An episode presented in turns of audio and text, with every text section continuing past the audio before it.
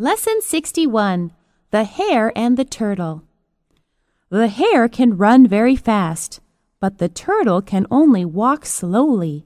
One day, the hare proudly challenged the turtle to a race.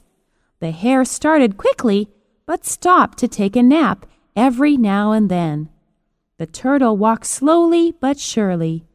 While the hare was sleeping, the turtle passed him. Finally, the turtle won the race. In the end, he was rewarded for his perseverance. We can all learn a lesson from the turtle.